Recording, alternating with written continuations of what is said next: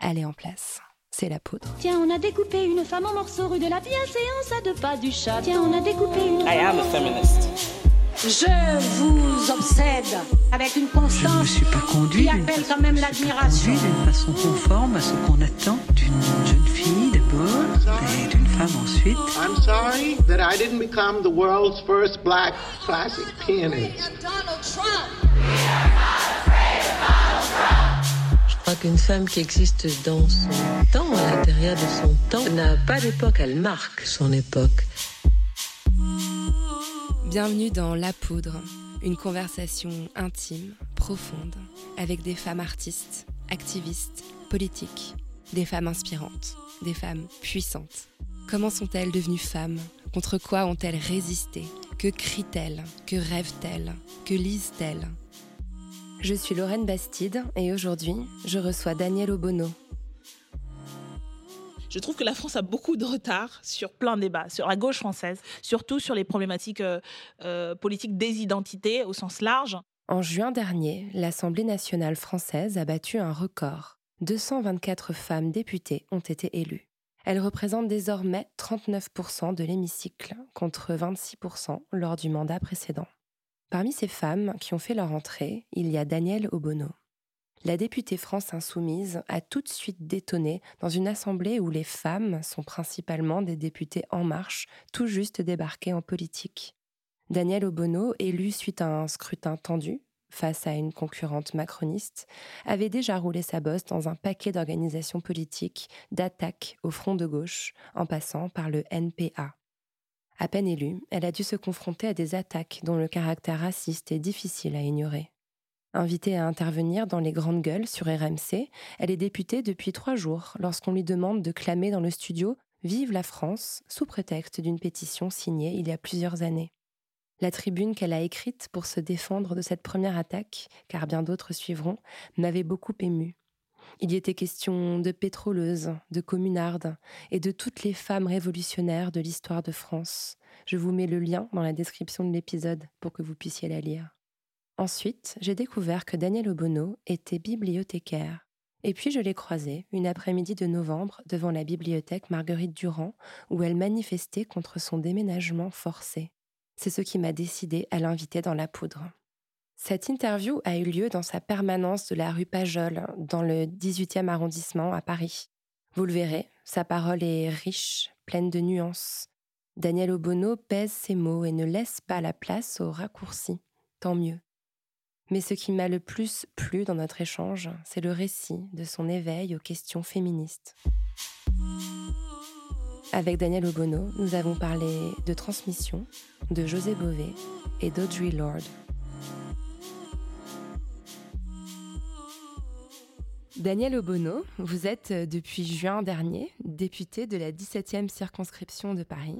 Vous siégez à l'Assemblée nationale au sein du groupe France Insoumise. Vous êtes aussi bibliothécaire, doctorante en sciences politiques et militante associative depuis presque toujours.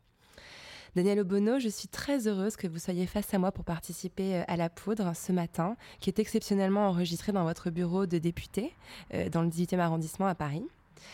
Et je suis aussi très heureuse que vous siégiez à l'Assemblée, parce que vous représentez au fond euh, une sorte de bug dans le système.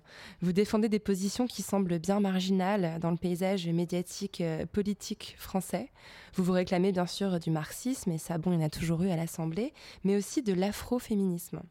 Vous vous inscrivez dans un mouvement de lutte antiraciste qui fait grincer des dents à beaucoup des deux côtés de l'hémicycle. Et moi, ça me réjouit de me dire que le système euh, peut être court-circuité. Ça veut dire que les choses ne sont pas aussi sclérosées euh, qu'on pourrait le croire et que des femmes avec vos idées et vos valeurs peuvent accéder à des lieux de pouvoir. Est-ce que vous avez le sentiment d'être une sorte euh, de miracle ou d'anomalie au sein de l'Assemblée et même au sein du paysage politique français? Miracle et anomalie, je ne sais pas, mais peut-être euh, un des rares arbres qui cachent le désert, certainement oui. Euh, parce que, euh, y compris dans les courants dont je suis issue, les sensibilités politiques, progressistes, de gauche, c'est pas si évident que ça que des femmes noires, arabes, asiatiques aient confiance et soient euh, mise en avant pour représenter nos mouvements. c'est même très très très rare. Et donc voilà, c'est pas ça, ça va pas de soi. Ce qui devrait théoriquement, on pourrait se dire que des, des, courants politiques qui défendent l'égalité des droits, la diversité, etc., serait exemplaire, pourrait être exemplaire, en fait, ça, voilà, ça va pas de soi et ça montre que euh, c'est, ce sont des, des, combats qui sont à mener euh, déjà dans nos espaces et d'autant plus euh, dans le reste de la société. Donc, donc voilà. Et après, c'est aussi, je pense que Enfin, moi, je suis militante depuis, depuis pas mal d'années et euh, il y a des, euh, des militantes, des, des, des, des associatives, euh, il y a plein de gens en fait qui font, qui construisent le rapport de force aujourd'hui, qui font avancer les batailles. et donc, c'est c'est pas comme si ça n'existait pas. C'est juste que effectivement, bah, les positions de pouvoir, de privilège font que c'est pas c'est pas très représenté ni à l'Assemblée, ni ni dans les autres secteurs économiques, associatifs euh, politique, artistique culturel, euh, voilà, on sait que on sait que les femmes euh, et d'autant plus les femmes racisées sont, se comptent sur les doigts de la main, quoi. Mm. Donc donc voilà, c'est cette réalité là, mais aussi avec tout ce qui se fait. Et moi, je suis assez impressionnée euh, moi, sur les dernières années, là, euh, ce qui, ce qui m'a le plus impressionné, c'est justement tous ces mouvements euh, où il y a des générations, je ne vais pas dire nouvelles générations, parce que, mais des, des générations de militantes, d'afroféministes qui, qui, qui, qui s'impliquent et qui font entendre leur voix. Et donc ça, c'est porteur d'énergie et, et ça renforce la conviction que bah, ce qu'on fait euh, a du sens pour euh, pas simplement pour soi mais pour d'autres. Et donc ça c'est voilà ça donne envie de qu'on soit plus et ça donne du courage par rapport bah, aux batailles à mener euh, dans la tranchée à l'hémicycle et quelle bataille parce que depuis que vous êtes arrivé donc il y a quelques mois il y a un nombre important de polémiques parfois extrêmement violentes mm. qui vous ont ciblé dans quel état d'esprit vous êtes aujourd'hui par rapport à ce contexte là c'est vrai que ça a été assez violent. Euh, les, premières euh, attaques euh, voilà, sont, sont arrivées à, l'été. et voilà. Vous étiez élu depuis deux semaines, même pas une semaine, on vous a tombé dessus. Ouais, oui, dans une émission de radio. Et bon, là, j'étais voilà encore un peu dans ce dans ce moment où où j'ai l'impression d'avoir euh, d'avoir été un peu protégée. Bon d'abord par bah, toute l'équipe et tous les collègues et où il y a eu euh, et ça c'était important et je pense que c'est aussi pour ça que euh, je peux en parler avec du recul là c'est parce qu'il y a eu c'est pas le cas pour tout le monde et on voit aussi toutes les attaques qu'ils peuvent avoir sur d'autres personnes c'est important quand il y a un, système de soutien, enfin un, collectif, voilà. personne n'a contesté vos, vos, mm. prises de parole, ça c'était important. Mais, euh, mais c'est vrai qu'au fur et à mesure, et ça j'en discutais du coup avec, euh, avec, bon, avec Jean-Luc Mélenchon en particulier, qui est aussi un peu d'une autre manière qui a l'habitude de ça et qui me disait au tout début là en juin euh, bah c'est bien de tenir coup, le coup mais en fait enfin il y a, y a, toujours des trucs qui passent quoi sous la, la, carapace et donc il faut faire gaffe faut se protéger quoi. Et c'est vrai que cet automne là enfin l'automne dernier quand il y a eu à nouveau de nouvelles de nouvelles attaques, euh, voilà, j'ai senti que ouais, il y a, quand même des choses qui sont passées et qui euh, et voilà, cette violence-là, elle atteint quand même quoi, même si euh, même s'il y a du soutien. Euh, elle attend parce que parce qu'en plus, comme c'est ciblé pour euh, diviser pour créer de la, la polémique, euh, bah, ça crée des, interrogations, des débats, des gens qui comprennent pas, qui se voilà. Et il faut revenir argumenter, expliquer dans un moment en plus où nous étant un, groupe minoritaire, c'est pas évident. Il y a aussi cette, ce, l'effet physique de voilà d'une fatigue où on a été soumis à un rythme assez intense. Et donc tout ça qui se mêle et qui crée quand même euh, euh, de la tension euh, pour moi et puis pour tout le monde quoi. Et donc et c'est là où on se rend compte y compris avec le recul les, attaques, les insultes, les injures, les, la diffamation, c'est ça, ça atteint quand même. Donc c'est cette violence là, cette violence du système, et, et, voilà cette violence et on voit comment ça fait système aussi. Il y a, y a comment bah, des, des, des des attaques euh, qui, bah, j'allais dire, barbotent dans la, mare euh, de la fachosphère, etc., sont tout d'un coup légitimées parce qu'il suffit d'un média qui dit, hmm. euh, dit légitime, voilà, légitimé qui, qui prend le fil. Et puis voilà, ça devient. Et ça, c'est aussi, entre guillemets, intéressant de voir comment aujourd'hui des discours réactionnaires sont légitimés par les, les, médias dominants et hmm. où, voilà, on leur donne une visibilité. Et puis et voilà de voir comment ça fait système. Comment effectivement dès qu'il y a une figure qui est ou qu'on ne comprend pas ou euh, qu'on comprend très bien et justement qu'on veut attaquer parce que euh, euh, voilà il y a, y a toute un, une mécanique qui se met en place pour décrédibiliser etc et qui touche bien souvent des femmes voilà des femmes et ça me fait penser à la lab ou collectif ouais. où systématiquement il y a des choses complètement ah fausses qui sont déroulées ah à leur sujet et qui sont reprises allègrement par les médias. Et puis voilà ça prend des proportions donc voilà mm. c'est alors il y a, y a Aujourd'hui, bah, heureusement, euh, il y a eu une, solidarité, y compris plus, plus large que simplement le mouvement de la France insoumise. Et, euh, et c'est aussi maintenant que, euh, en étant sorti justement de, cette espèce de bulle d'avoir pris, d'avoir pris ces marques et où on a le temps de voir les gens et puis tous les messages de soutien et de toutes les personnes qui disent c'est important, tenez bon, enfin, voilà, on entend une parole différente, on vous voit. Et donc voilà, ça c'est il y, a, aussi ce retour-là et, mm. qui, euh, et qui aide à, bah, se, à se, se, sentir en confiance et, euh, et aussi se rappeler en fait pourquoi, euh, pourquoi on est là. Bah, pourquoi, voilà, pourquoi il faut tenir bon. Quoi. Dans la poudre, on essaye de comprendre en fait comment, comment vous êtes devenue la femme que vous êtes aujourd'hui. Donc on va revenir un peu en arrière si vous le voulez bien. Daniel Le vous êtes né au Gabon il y a 37 ans. Vous avez grandi à Libreville, qui est la capitale du pays. C'était comment de grandir là-bas? Bah, c'était la normale en fait. C'était pas il n'y avait pas d'étrangeté particulière parce que c'est là où j'ai vécu j'ai grandi euh, dans on va dire euh, avec le recul et, bah, le, départ et, euh, et, le fait que je suis en France depuis plusieurs années je me rends plus compte de ce que ça m'a apporté et comment ça a forgé aussi ma vision du monde des rapports humains des, des rapports d'individus et du groupe. Parce que c'est vrai que c'est une sociabilité assez différentes au sein de la famille, euh, bah, des rapports hommes-femmes, mais aussi euh, voilà, euh, la vision qu'on a de qui on est. On est d'une certaine ethnie, on est le facteur religieux, il n'intervient pas trop, mais voilà, c'est une, une, forme d'identité. Enfin, la multiplicité des identités et des appartenances. Mm. Et, et, et c'est vrai que, ben voilà, il y a des évidences sur, sur la, la, structure familiale aussi, comment on est élevé par ses parents, ses, ses, oncles, ses tantes, les références sont pas du tout les mêmes, y compris dans les débats justement sur les identités, etc. Je pense que ça de, de naître, de grandir et d'être socialisé dans cet environnement-là, m'a donné peut-être euh, cette vision-là, on va dire, euh, peut-être moins figée que, le, on va dire, le modèle euh, famille nucléaire et puis une identité, enfin on est français, etc. Plus concrètement, enfin, comme j'aimerais bien imaginer votre enfance, quoi, ça ressemblait à quoi? Vous aviez quel, quel environnement quotidien? Quel type d'école? Quel type de loisirs?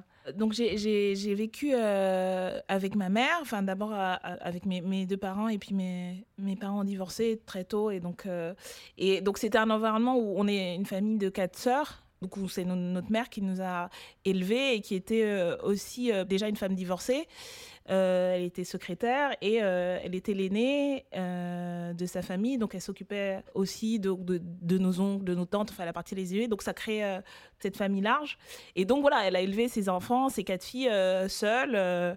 Euh, avec un, tout petit salaire. Et donc, voilà, c'était déjà une singularité un peu dans la famille. Et donc, on, grandit euh, bah, avec euh, des, cousins, des oncles et des tantes qui sont bah, liés de manière plus ou moins directe. C'est pas juste le frère ou la sœur de la mère, c'est aussi l'ami bah, qui est un oncle ou une tante. Voilà, c'est avec ces représentations-là où c'est. et moi, l'école, à l'école française, en fait, puisque mes, mes sœurs et moi, on a, on a été à l'école française. Et donc, ça veut dire aussi, euh, du coup, quand même un investissement euh, financier important. Donc, euh, donc voilà. Un gros effort qui a été fourni par votre maman, en fait, pour vous donner une éducation la meilleure possible. Voilà. Puis après, on est dans le quartier, la famille, voilà, une enfance un peu un peu classique, j'allais dire, mais voilà, avec ses autres repères, ses repères assez différents et, et, assez riches et, et marqué aussi parce que euh, bon, le Gabon, c'est un tout petit pays quand même qui a une histoire euh, avec la France. il y a toujours la présence de la France aussi. C'est l'ancienne colonie hein, jusqu'en 1960. Voilà. Et puis euh, et puis donc une présence économique très forte à, cause du pétrole. Donc c'est aussi particulier, c'est-à-dire que très tôt. Il y a une conscience politique pas, pas marquée en termes partisans, mais voilà, des enjeux euh, politiques. C'est-à-dire que les, Français sont là, les Blancs. En plus, moi, j'étais dans une école euh, euh, conventionnée française. Et puis, voilà, il y a les Blancs, il y a les Français, il y a la France, il y a le pétrole. Cette dimension-là, un peu diffuse, même si on n'a pas des parents militants ou, ou, politisés. Et puis, c'était le parti unique pendant très longtemps. voilà, c'était quand même un, un, régime autoritaire. Et donc, donc voilà, ces données-là, elles sont intégrées malgré vous. Bah en fait. Oui, oui, oui, d'une certaine manière, quoi. Et euh, moi, je me rappelle la libération de Nelson Mandela. Ou qui... Donc, ces éléments-là, on va dire, d'une, espèce de conscience diffuse qui n'est pas. Euh, encore une fois, moi, ma mère, elle n'était pas militante politique spécialement. Mais le fait que quand on voyait, je me rappelle les, les, films sur, euh, sur Kuta Kinte, par exemple, la question de la mémoire de l'esclavage, sur ce qui se passait à, à Soweto, voilà, la, le voilà, il y avait un peu ce, ce, sentiment un peu. Euh, euh, voilà, une la toile de fond voilà, d'une certaine manière ouais, voilà, de ces histoires-là. donc, donc on, voilà. vous, on vous parlait sur quel, sur quel mode chez vous, quel type d'éducation vous avez reçu c'est particulier puisque du coup ma mère s'est occupée toute seule, enfin nous a élevés toute seule, pas, pas vraiment toute seule, mais du coup avec les oncles, les tantes, etc il y a euh, ben, des, des, valeurs sur ben, le, respect, le respect des aînés. En plus, moi, j'étais la, plus, la dernière, mais voilà, le respect des aînés euh, très, très fort.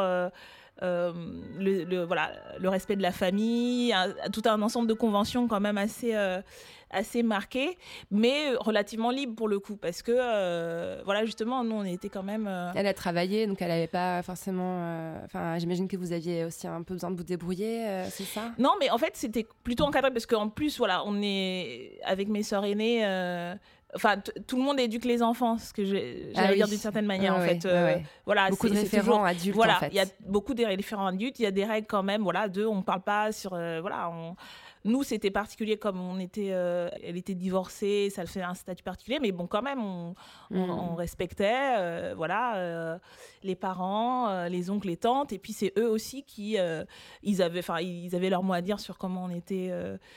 Éduqués. Donc, donc voilà, c'est bon, les conventions propres bah, à la culture gabonaise qui nous ont été transmises. et en même temps, j'allais dire pas une certaine liberté, mais en tout cas une singularité du fait que c'était pas si courant que ça qu'une femme euh, dirige un foyer en fait. Voilà, et, mm. élève et arrive à, s'en sortir en élevant toute seule euh, mm. ses enfants. Vous nous, vous nous l'avez dit, euh, vos parents sont séparés quand vous étiez très jeune. J'ai remarqué que dans vos interviews, vous mettiez une certaine distance entre votre père et, vous. il a une carrière politique lui aussi, pourtant, je crois qu'il a mm. été candidat à la présidence du Gabon. Vous préférez penser que c'est un hasard si vous embrassez une carrière similaire à la sienne aujourd'hui? Bah, je sais c'est pas une préférence, mais c'est euh, en tout cas moi, la, comme je vous dis, en fait, en, repensant à tout ce qui a marqué euh, mon enfance, moi, ce qui a plus marqué mon enfance, c'est ces, références-là. Comme je vous dis, je me rappelle encore le moment où on voit euh, Nelson Mandela qui sort de prison et puis on regarde ça sur la télé, il y avait tout le monde autour. Voilà, c'est ces trucs-là qui ont plus marqué politiquement pour moi une une conscience politique. Puis j'étais petite quand même, du coup, que, euh, parce que mes parents en plus se sont, se sont séparés euh, euh, quand j'avais 6-7 ans, et bon, voilà, dans des, des circonstances assez dures. Donc voilà, cette influence politique-là, c'est voilà, j'ai pas eu de transmission directe, mmh. d'ailleurs, explicite de, de, ça, ni, et, et c'est pas quelque chose qui était un élément, en fait, du, de, de, la vie familiale.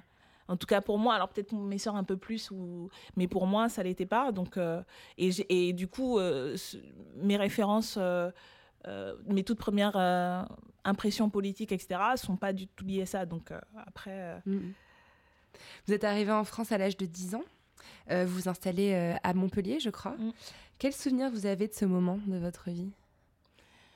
Bah, ce, qui est, ce qui est marquant, c'est plutôt le, c'est le passage euh, bah, de l'école primaire au collège, parce que c'est la rentrée de collège. Voilà. Donc c'est là, voilà, c'est cette impression-là. Alors après, euh, il n'y a pas trop de choc parce que j'étais déjà venue en France pendant des vacances, parce que ma mère, en fait, elle était secrétaire à, à Ergabon. Et donc, voilà, on, a, on, avait eu euh, la possibilité de, de, de, venir en France pendant des vacances et euh, donc il y a ce côté-là, il y a le côté, euh, bah, comme pour beaucoup d'enfants, de, de, préadolescents, d'arriver au collège.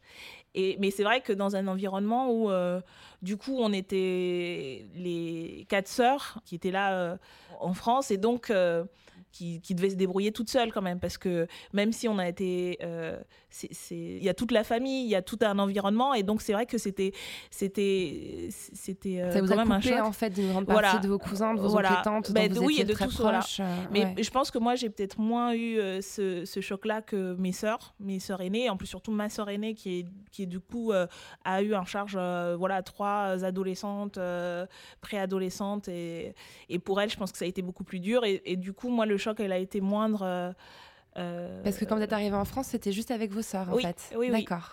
Ça- Et ça correspondait à, quel choix en fait Mais en fait, c'est parce que à cette, à cette époque, il y a eu des manifestations, des mobilisations euh, pro-démocratiques au Gabon et euh, des grèves et une année blanche en fait au niveau du système éducatif et donc on pouvait plus plus étudier. Donc notre mère a, a, a décidé de nous envoyer faire nos pour études en France. poursuivre Voilà. vos études. En Voilà, fait. elle était venue passer quelques quelques années en France pour pareil faire euh, faire des études et ça se faisait en fait souvent de voilà on vient euh, quelques années on rentre et donc là ça, là ça a un peu précipité le fait de euh, de nous envoyer euh, faire nos études euh, Il y a ici eu quoi. une sensation euh, de, de- de déracinement ou de, de- vous couper de quelque chose de- lors de votre identité en vous installant Bah, en non, encore une fois, je pense que ça a été. enfin, c'est ce sont a posteriori qu'on voit peut-être les, les ruptures, mais euh, ma mère, elle gagnait pas des cent et des mille. C'est, euh, elle a fait beaucoup de sacrifices euh, financiers et puis de se retrouver, voilà, d'envoyer toutes ses filles à l'étranger. Donc, c'est de manière diffuse et. du coup, en plus, après, elle est tombée malade et du coup, enfin, c'est plein de choses. mais je pense que pour mes sœurs, ça a été plus dur parce qu'en plus, comme elles étaient, elles étaient plus âgées, elles étaient, elles étaient au lycée déjà, elles avaient, euh, voilà, j'étais un peu dans mon monde. voilà, j'étais un peu dans mon monde, le nez dans les bouquins et puis dans, mais, euh, mais en même temps, voilà, j'avais aussi conscience. euh, euh, de manière plus ou moins diffuse des difficultés et puis bon au quotidien euh, voilà euh, c'était euh, c'était pas simple quoi Hmm. Vous êtes devenue femme ou vous êtes née femme? Ah bah, je suis, je suis devenue. Enfin, c'est euh, la même période où on, où on arrive en France, où euh, voilà, il y a, euh, on, commence à, à se construire euh, une identité euh, physique. Euh, sexuelle, enfin voilà, ça c'est clairement un processus euh, progressif. Et puis avec, avec tous les référents euh, dont je parlais, enfin on est dans une famille de femmes, Ouais. et puis on transmet, et puis on m'a transmis, comme je vous dis, de, beaucoup de conventions, comment on doit se, voilà, quand on est une femme, comment on se, on se comporte. Peut-être moins de, moins du coup pression parce que j'avais pas le, on va dire le, le- le cadre habituel. Donc c'est ces trucs entre deux où on a quand même eu plus de liberté entre guillemets. Ouais. Et étant la dernière, et puis ma, ma mère avait suffisamment de soucis avec mes, ma, une de mes sœurs aînées pour euh, que la pression soit moins sur nous. Mais voilà, avec quand même un certain nombre de conventions liées, y compris à Qui notre... qui étaient lesquelles euh, Des questions Bah, c'est de- de- d'élégance, de, physique, de Oui, façon voilà, de se et puis tenir, voilà. euh, Après, c'est plus largement, c'est-à-dire qu'il faut, voilà, de manière d'être et comment on est quand on est une femme, il faut, faut bien s'habiller. Enfin, bon, a- ça, c'est aussi, euh, c'est aussi des questions de, de convention sociale, quoi, Ouais. vu le, le, le, le milieu où il faut, voilà, il faut montrer qu'on parle bien, il faut.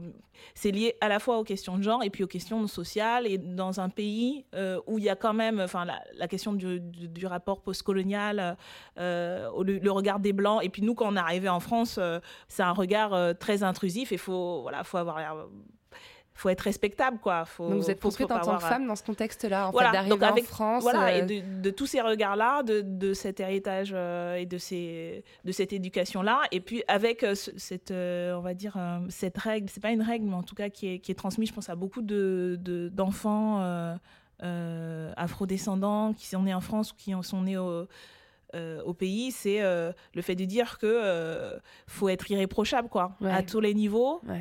parce que de toute façon, parce qu'on est noir, on sera, voilà. Donc il y a toujours eu ce- ces dou- doubles ou triples dimensions en fait. De... Et vous les avez épousées, vous les avez rejetées quand vous étiez adolescente? Bah moi j'étais plutôt, j'ai pas eu de phase de rébellion particulière. J'étais plutôt bonne élève, la, la petite dernière.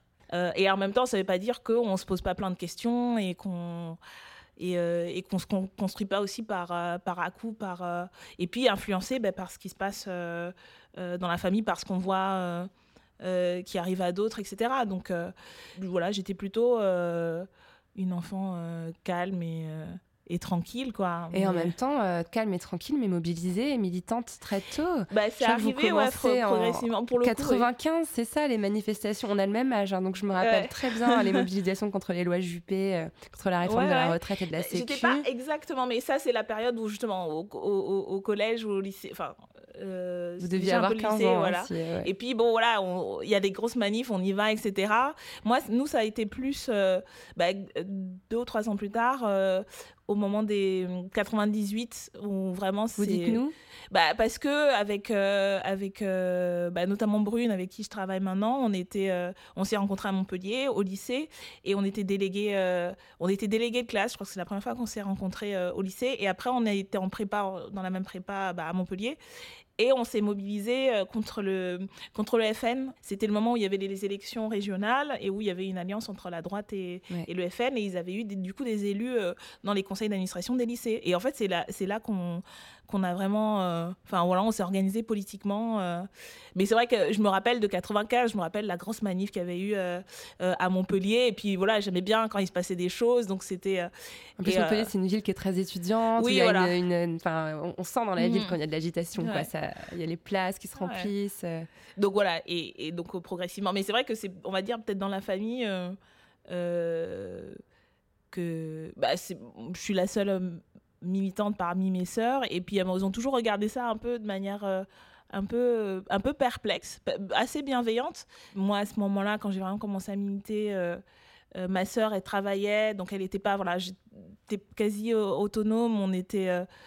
euh, donc j'avais une forme de liberté quand même. Mm. Euh, et on elles m'ont jamais interdit, ni, voilà, ni sanctionné, il n'y avait pas ce truc-là. Mais, Mais, c'est un terrain que vous avez conquis tout seul, toute seule en fait. oui, voilà. vous Et puis, sans- ouais. Et puis, mais en disant, il faut faire attention quand même. Et puis, en plus, euh, je pense qu'il y a, je me, je me rendais pas compte, mais il y a quand même, euh, y avait quand même un risque important parce que j'étais étrangère. En fait, j'avais euh, tous les ans, il fallait que je refasse, refasse refaire ma carte de séjour. Enfin, j'avais pas une situation non plus qui, et donc il y avait plus euh, une inquiétude par rapport à ça, de faire attention, mais Pas vous faire arrêter, pas, pas Voilà. avoir de- d'embrouille Mm. avec les services de l'ordre, j'imagine. Ouais, ouais. Ouais, bien sûr. mais, mais c'est, Mm. c'est arrivé comme ça progressivement. J'ai lu que vous aviez été très impacté par les événements de Seattle en 98. Moi, c'est aussi des images dont je me souviens très bien. On voyait les affrontements entre les Mm. forces de l'ordre du G8 et puis les altermondialistes. C'était aussi le moment où ce mot altermondialiste Mm. commençait à prendre de l'importance dans, dans l'inconscient euh, politique euh, collectif. Qu'est-ce qui vous attirait? Qu'est-ce qui vous plaisait ou enfin que vous impactait dans ces images?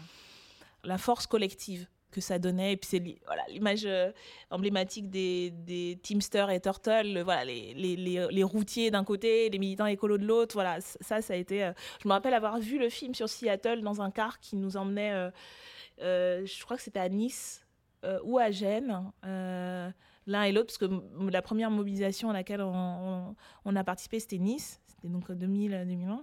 Et je crois que c'est ou Nice ou Gênes ou la suivante où on avait vu voilà le, ce, ce film-là sur et on trouvait ça voilà impressionnant quoi. Mm. C'est ça qui m'a qui m'a marqué et puis qui m'a attiré quoi. Mm.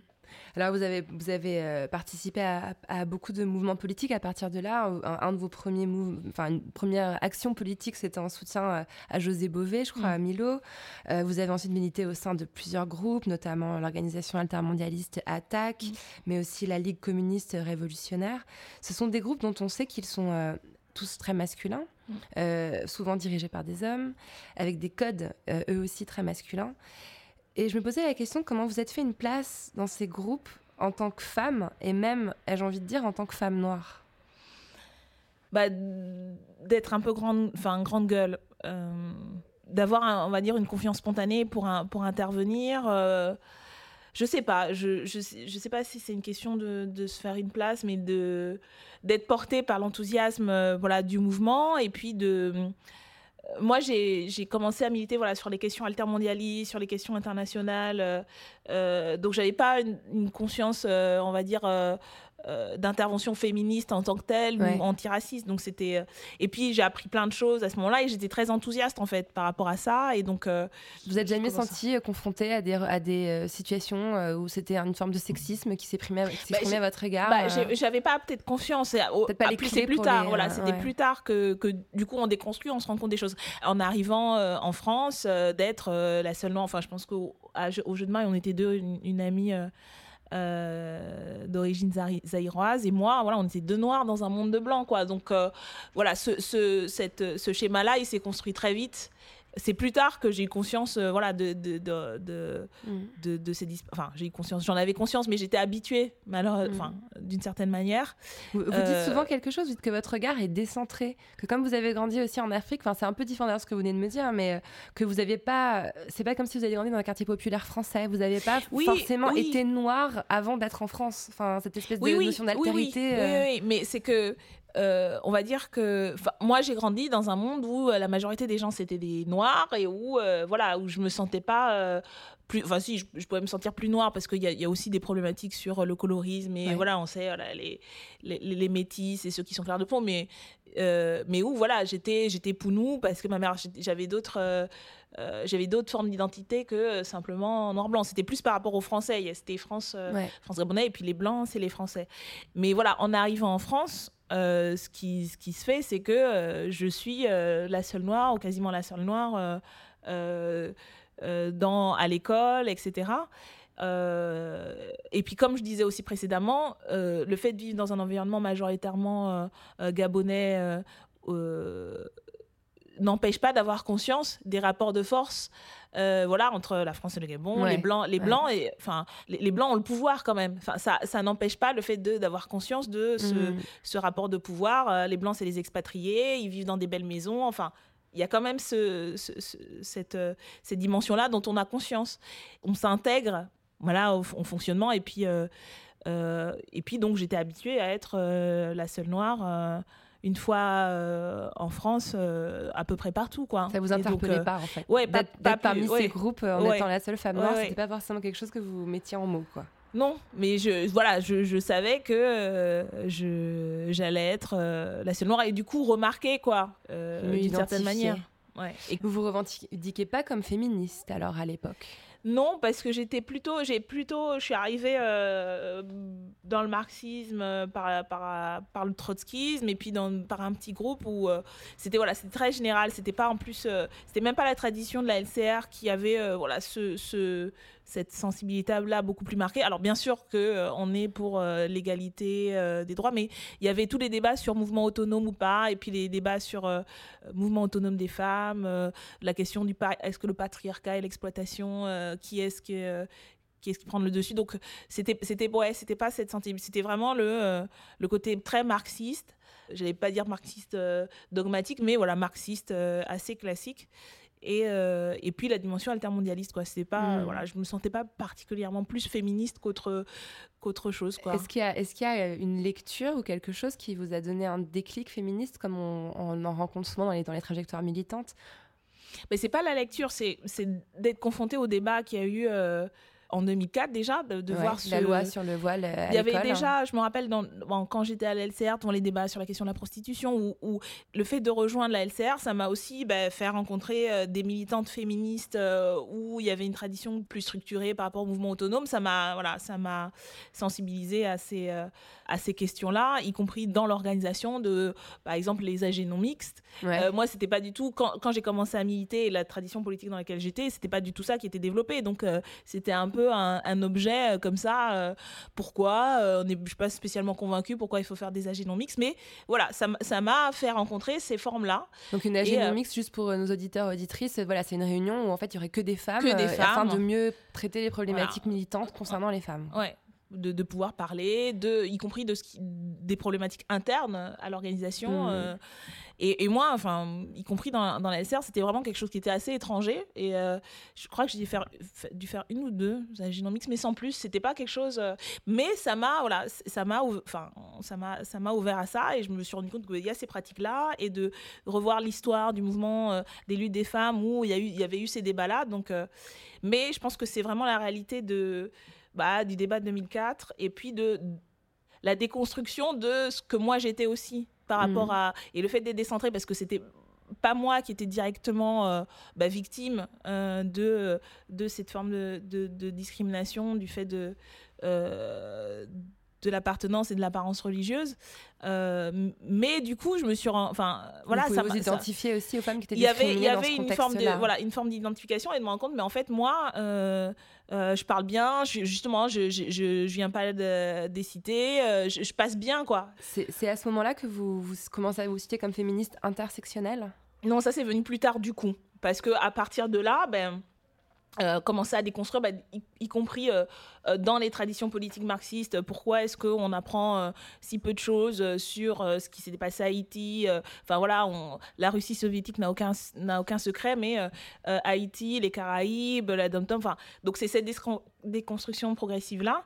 Et, euh, et sur l'intersectionnalité, c'est encore plus tard, après avoir lu Dorlin, après avoir Elsa, Elsa Dorlin, Dorlin, et ouais. puis le, le- le recueil qu'elle a fait sur euh, euh, le black féminisme. Ouais. Et puis su- sur les, sur les réseaux sociaux, notamment sur Tumblr, avec euh, voilà, sur ce, ce milieu-là où qui m'a euh, qui m'a pas mal ouvert aux problématiques des identités, la politique des identités, politique des sexualités. Donc c'est voilà, c'est un moment, c'est un peu plus tard dans la succession. C'était vraiment d'abord le débat politique sur euh, euh, sur le bah, sur le racisme sur le sur euh, sur le les- le privilège blanc dominant dans les organisations en interne et puis bon les problématiques quartiers populaires parce qu'il y a eu aussi euh, 2005 il y a eu la révolte euh, Ouais. des quartiers Les populaires dans les euh, banlieues. voilà ouais. et puis le euh, ces enjeux-là, voilà. Donc c'est d'abord posé sur ces, Et ces après, les, questions-là. les et mots puis théoriques voilà, sont venus euh, éclairer voilà, en et fait puis, votre euh, euh, et puis, réalité. euh, euh, et, et puis élargir quoi le spectre et, et articuler de manière euh, cohérente tous ces toutes ces problématiques euh, Mm. du racisme, du sexisme,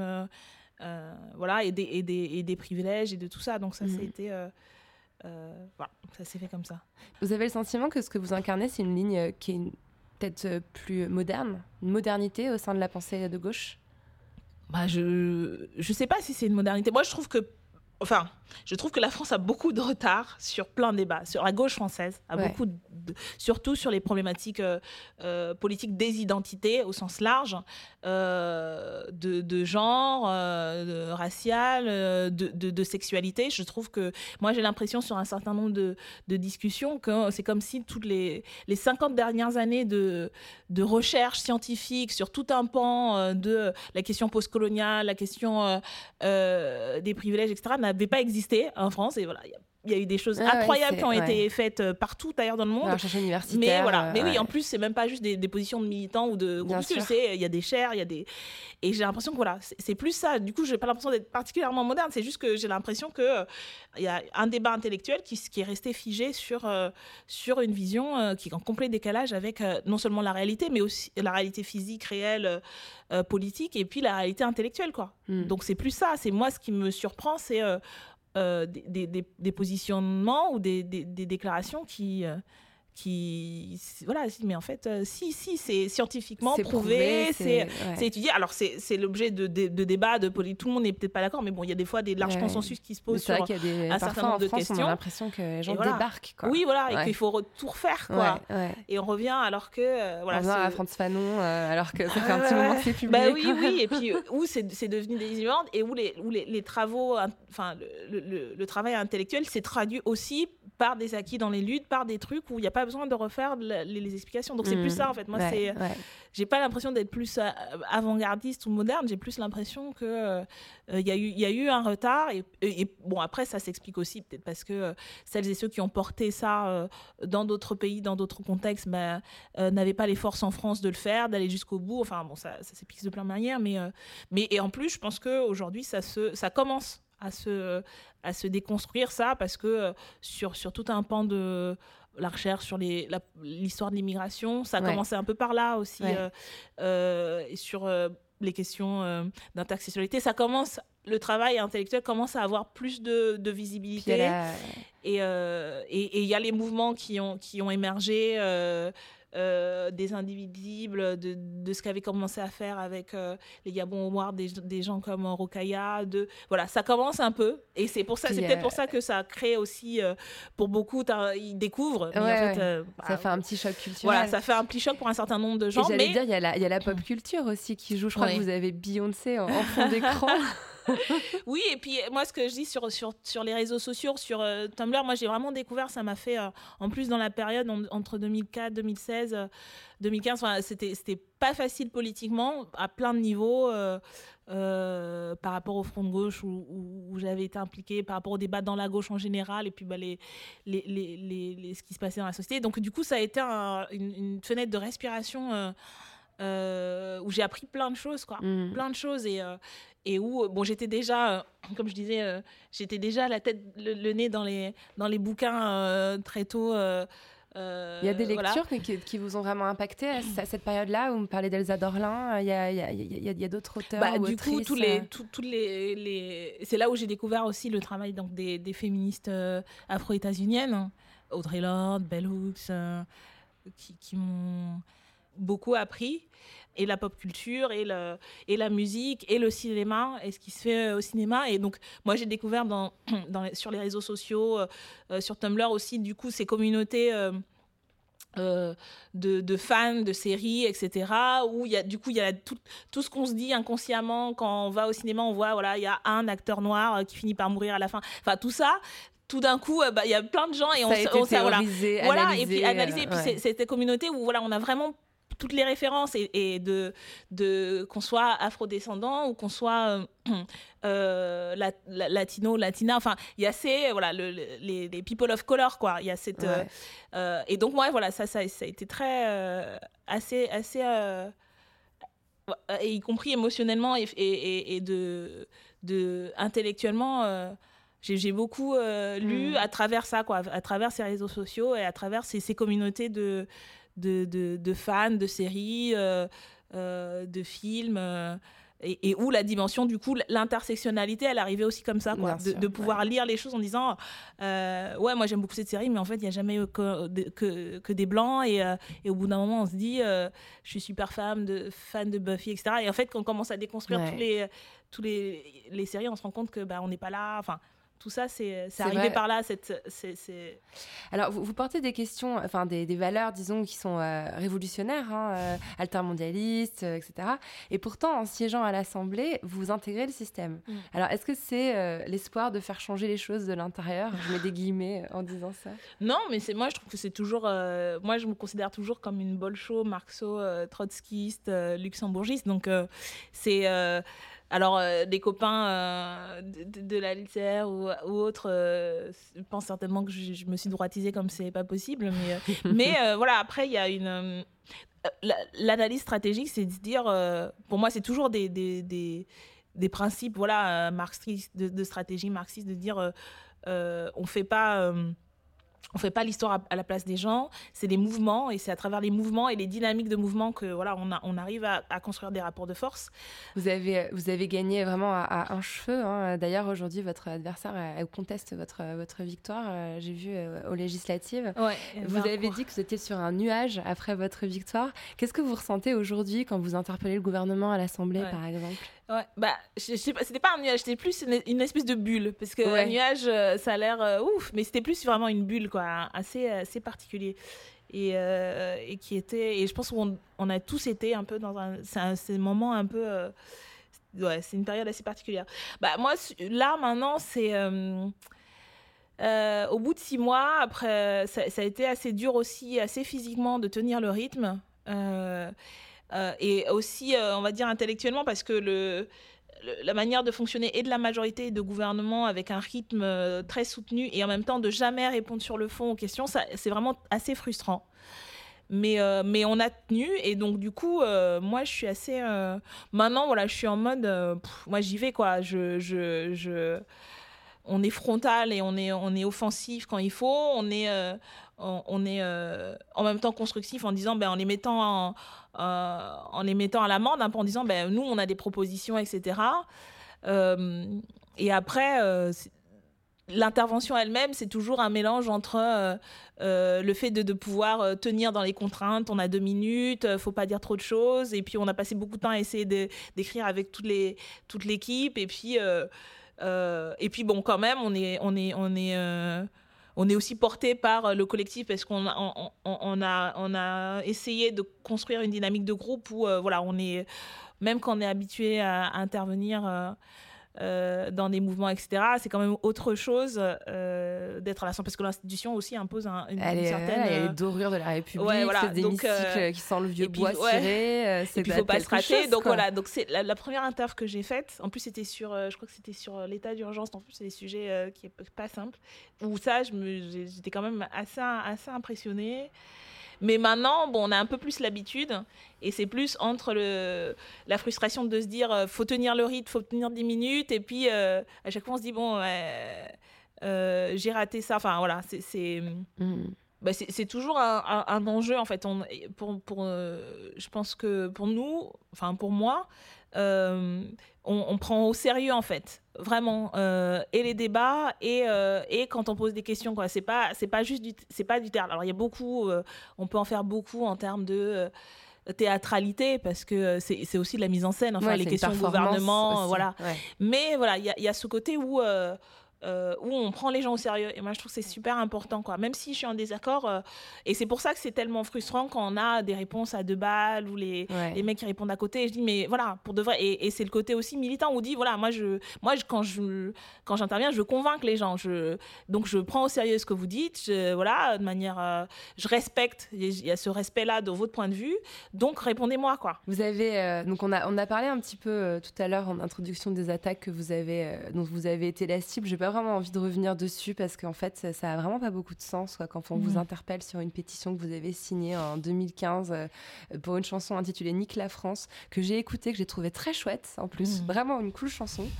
Euh, on vous demande de, de, de- de crier vive la France. On vous on vous accuse de, de, de de, pas- de, de, compa- complaisance avec l'islamisme, enfin de choses un petit peu délirantes comme ça. Et vous, vous avez écrit un texte qui s'appelle Ma France insoumise. Et vous avez une très belle plume. Et j'ai envie de lire un petit passage de votre texte. Vous dites que votre France insoumise, c'est celle des Parisiennes qui, en 1789, marchèrent sur Versailles pour réclamer au roi du pain et des droits. C'est celle de Solitude, la fan d'Oubou, qui vécut libre et mourut pour la liberté.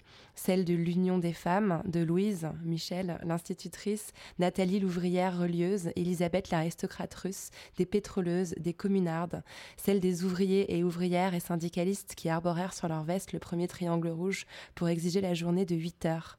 Qu'est-ce qu'il y a de commun entre tous ces personnages historiques que vous évoquez? Est-ce que c'est la colère? C'est la lutte. Hmm. Ouais, c'est la, c'est ça quoi. C'est le mouvement. Enfin, j'en reviens toujours à ça. C'est le, c'est ouais, c'est c'est la dignité. Euh, Il y, a- il y a la colère, mais voilà, ce, ce- ce- euh, la dignité, le sentiment d'injustice et puis la lutte quoi. Des gens qui se battent en fait. Hmm. Et ça, voilà, c'est euh, c'est à ça que je me. C'est eux qui vous inspirent. Voilà. Hmm.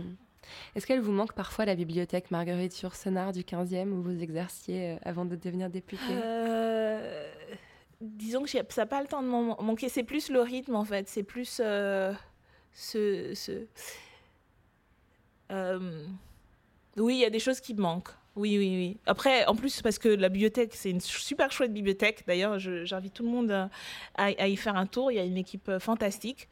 Euh, et, euh, et moi, c'était en plus mon premier poste. Donc, j'ai été, ça m'a appris le métier de bibliothécaire. Ça m'a fait aimer ce métier-là. Et, et ce qui me manque, voilà, c'est c'est le rythme, de prendre le temps, d'avoir, de, d'avoir le temps de, de construire des choses, d'avoir l'équipe. Enfin, oui, on va dire ça. Il y a, y a un certain nombre de choses qui me manquent. Assez. environnement, j'imagine, aussi plus Ouais. calme, plus apaisé. Oui, et puis le, euh, alors moi, ce que, ouais, et puis le, le, le, le rapport avec le public, le, parce qu'il y a cette dimension-là. euh, c'est pour ça que j'avais choisi d'ailleurs d'être en, en lecture publique plutôt que en, en- à la fac, parce que euh, voilà, je voulais avoir ce rapport-là avec les gens et, euh, et pareil à chaque fois que euh, on faisait une nouvelle carte et, et on faisait découvrir. euh, à, des gens, bah oui, on, peut vous proposer tel service. voilà, ce, ce, ce, ce moment-là, j'ai toujours trouvé ça super gratifiant, quoi, en fait. Et euh, c'est pas simple, en plus, d'être euh, euh, comme, comme boulot. En même temps, voilà, moi, c'est, c'est, c'est, c'est mon, je le considère comme mon métier, donc que je reprendrai avec plaisir. voilà, c'est, ça reste une partie de, de ce que je suis et de ce que je veux continuer à faire, quoi. Mhm. J'ai- je pense qu'il y a plein de projets à, à continuer, à défendre en matière de lecture publique, etc. Donc, euh, J'ai une question un peu bizarre à poser. Comment vous entendez-vous avec votre utérus? Euh, mm, De manière générale, avec mon corps et mes. Ça va. J'ai pas eu beaucoup de. On va dire de, de, de, discussions et de temps, en fait, ces six derniers mois. Euh, mais ça va, je pense qu'on est arrivé à un bon. euh, à une bonne relation. Mais après, ça, c'est des choses aussi que, que, que j'apprends et que, et, que, et que je construis euh, euh, encore plus maintenant. J'ai l'impression que, que, qu'avant, parce qu'en fait, on, on, a- on n'apprend rien, en fait. On n'apprend absolument pas, ni aux hommes, ni aux femmes, enfin aux personnes euh, qui construisent ce- ces identités-là de genre et de, sexe, et de corps et de sexe. On n'apprend rien, en fait. C'est ça qui est, Mm. qui est assez hallucinant. Et il faut, voilà, il faut se débrouiller. Et enfin, du coup, on apprend assez tard, en fait. Son, voilà, son, son corps, euh, son, son, son utérus, son vagin. Son... Et donc, euh, non, je pense que là, ces derniers mois, ça a été plus euh, un, enchaînement assez mécanique des choses de plusieurs ordres. Mais c'est une discussion avec moi-même que, que je trouve assez enrichissante. Et puis avec, avec tout ce qu'on apprend par ailleurs, du coup, aujourd'hui, et tous les, tous les moyens et tous les, tous les nouveaux regards qu'on arrive à. Qui, qui s'expriment. Enfin, voilà, il y a, y, a, y a- des choses qui sont écrites, etc., assez intéressantes. Par Donc, exemple, vous euh, avez un, quel- un- un écrit, un texte qui vous a impacté récemment sur ces questions Bah non, j'ai pas eu trop le temps de m'y remettre, mais, euh, mais ce que je disais, voilà, sur les, la, question de la politique des sexualités, des genres, enfin, c'est des articles euh, que j'ai chopés sur, euh, sur Tumblr et sur Internet. J'ai pas eu le temps de lire, mais du coup, voilà, Ouais. il y, a, il y a plein de choses, en fait, sur, euh, Et les sur le sujet. injonctions à la maternité qu'on peut subir quand on est une femme euh, de votre âge, est-ce que Ouais. c'est quelque chose dont vous souffrez, qui vous impacte euh, particulièrement? Non, non, mais c'est pas. Après, c'est c'est plus euh, là la, la famille où on dit il faudrait être marié à la rigueur. Maintenant, c'est non, mais ouais, faut penser à avoir des enfants. Euh, je dis oui, d'accord, mais bon, voilà, pareil, je passe un peu. J'ai tendance à passer un peu entre les gouttes. euh, euh, mais là-dessus, mais après c'est aussi par rapport à moi-même et à de me dire voilà qu'est-ce que j'ai envie de faire, est-ce que j'ai euh, mais j'ai pas particulièrement ou d'angoisse ou de ou de ou de difficulté à, envis- à l'envisager en fait. Je me dis oui, j'aimerais bien, euh, c'est juste que là j'ai pas le temps et puis euh, et puis ça demande du temps et de l'énergie et puis mais oui, c'est quelque chose que j'ai en tête ouais, à, à- Sans que à ce soit une pression, quoi. Non, mais après il y a, il y a la pression, on va dire physiologique Ouais, malheureusement, elle pour le là, coup. Et encore, moi, je- enfin, oui, il y a cette pression-là, et, et en même temps, justement, ça, c'est aussi une bataille pour le coup politique de dire, c'est, ça devrait pas, plus être une limite, en fait. Voilà. La congélation d'ovocytes non, mais voilà, enfin, de se dire, c'est, c'est, c'est- ça reste quand même encore euh, une, une contrainte que les femmes ont et, et- et pas les hommes. Euh, et puis de, de, de, de manière plus générale, d'envisager euh, la parentalité euh, de manière plus large que simplement biologique. du coup, je sais qu'il y a tous ces champs-là du possible. Moi, j'aimerais bien, ouais, je pense que j'aimerais bien avoir un, un môme, mais c'est pas, il n'y a pas une, une pression. Je dis, enfin, dans cinq ans, peut-être que à ce moment-là, du coup, j'aurais envie aussi d'être dans un autre, euh, dans un autre moment de ma vie et, pour le, pour, et de me dire bon, maintenant, il faut que je le fasse et parce que sinon, après, j'aurais plus au moins les moyens biologiques, au moins d'avoir cette expérience biologique-là. Mais je pourrais avoir des, une, construire une parentalité autrement que euh, de manière biologique. Donc voilà, Mhm. il y a ce côté où euh, je déconstruis et je construis, euh, voilà, cette identité-là. Mhm. Et voilà, ce qui m'intéresse, c'est tout ce qui se fait et c'est assez euh, ouvert, je trouve Ouais. et euh, intéressant mais mais je sais qu'il faut que je m'oblige en tout cas et ça c'est l'expérience de ces, de ces six derniers mois. Euh, bon se protéger ça c'est vraiment le truc euh, voilà le truc qui est et puis prendre des temps et prendre le temps et prendre des moments et de se dire euh, voilà. Et je pense que euh, j'ai aujourd'hui ben, une position qui, me permet de, euh, si je le décide et si j'y tiens, voilà, de, de prendre le temps Ouais. et de, de me donner des moments et de voilà. c'est vraiment la question qui vient en général Ouais. après dans, dans l'émission, c'est est-ce que vous avez accès à votre chambre à vous? Est-ce que vous vous le ménagez cet accès-là? Ben, c'est- là, j'apprends à le faire. Voilà. Ouais. J'apprends à m'organiser. Et ça, c'est un travail qu'on fait, euh, du coup, collectif avec l'équipe. Parce que c'est aussi, c'est aussi voilà, une des dimensions assez euh, déstabilisantes. C'est de plus appartenir, en fait. À plus, à plus d'un titre et puis surtout au niveau euh, intime c'est-à-dire que euh, on- c'est un travail collectif au sein du groupe etc et puis on a une équipe euh, dont on, on est patron aussi d'ailleurs il y a ce rapport là qui est Ouais. assez particulier et puis en fait tout ton tout toute ma vie est un peu euh, résumée dans l'agenda et puis tous les moments. Donc il y a un côté assez, euh, moi je trouve assez intrusif parce que y compris j'ai et euh, même de gens très proches, voilà comme Brune avec qui je travaille. Mais voilà, il y a ce côté où voilà toute ma vie est, organisée par d'autres personnes et d'autres personnes voilà rentrent savent ce que je fais, où je fais, où je suis. euh, et si du coup je suis pas là, c'est que, enfin, il y a ce côté qui est. faut prendre des rendez-vous avec vous-même quoi pour arriver à Ouais, avoir des moments à ouais. vous. Oui, et puis aussi, euh, voilà, organiser et, et mettre des, des limites en fait aussi Ouais. euh, à, à- à tout le monde, quoi, de se mettre à soi, et de mettre à l'équipe, de dire voilà, non, hein, moi cet espace-là, c'est le mien et je veux l'avoir, euh, ce moment-là, etc. Donc c'est c'est aussi un apprentissage, mais en tout cas la leçon elle est, euh, elle est acquise de euh, il faut se prendre le temps, il faut se protéger, il faut se, et on a les moyens de le faire, il suffit de le décider, de se dire nous on a, on a la difficulté d'être 17, d'être minoritaire, donc euh, mais en même, en même temps c'est pas grave quoi, c'est pas grave si si je prends une semaine, c'est pas grave si si on veut pouvoir tenir 5 ans et, et, et- et tenir euh, pas en finissant euh, Ouais. complètement dégoûté si genoux, euh, voilà ouais. et puis qu'on veut aussi euh, donner confiance à d'autres et voilà créer cette, une dynamique euh, saine euh, Et vous êtes par ailleurs euh, très active, je tiens à préciser, vous êtes cinquième du classement des députés les plus actifs à l'Assemblée, c'est important. mais voilà que, que ça et ça c'est euh, en prendre conscience soi s'obliger soi et puis euh, et puis qu'il y a un cadre collectif et ça c'est aussi une bataille collective de Mhm. dire euh, d'autant que et ça c'est des discussions euh, que j'ai notamment avec euh, beaucoup avec Mathilde parce que ben, en tant que femme Mathilde. Mathilde Panot, euh, qui est députée d'Ivry, et de voilà d'avoir une pression encore plus quoi. C'est-à-dire euh, il faut en faire plus parce qu'il faut, ben, faut aussi il y a des il y a ces rapports de force là, il faut euh,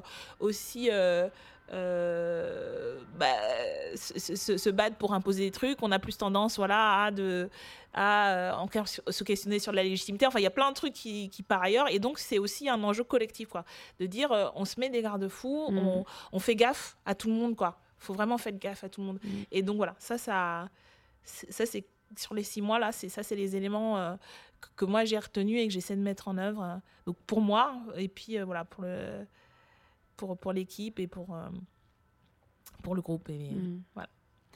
Qu'est-ce que ça évoque pour vous la poudre? La poudre, euh, ah ben c'est c'est l'étincelle. C'est la ouais voilà c'est euh, l'odeur de poudre. Enfin c'est quelque chose des de, de voilà le subversif le il va, il va se passer quelque chose, quoi. Il se passe quelque chose. Et ouais, c'est c'est plutôt, euh, plutôt un sentiment d'excitation. De... Voilà, la petite étincelle qu'il faut pour euh, mettre le feu à la plaine, quoi. Merci beaucoup Daniel Obono. Merci. Merci à Daniel Obono d'être venu faire parler la poudre avec moi. La poudre est une émission produite par Nouvelles Écoutes. Elle est réalisée par Aurore Meyer-Mailleux, avec à la préparation et à la prise de son Zisla Tortello. À la programmation, Laura Cuissard. Au mixage, Laurie Galigani. Le générique est un extrait de la chanson L'appétit de Bonnie Banane, produite par Gauthier Visiose. Si vous aimez l'émission, le mieux est de nous le dire avec des étoiles, 5 de préférence, sur iTunes. N'oubliez pas de nous rejoindre sur les réseaux sociaux. La Poudre a sa propre page Facebook. Nous sommes aussi sur Twitter, La Poudre NE, et sur Instagram, La Poudre TV, où nous partageons toutes les recommandations culturelles de nos invités.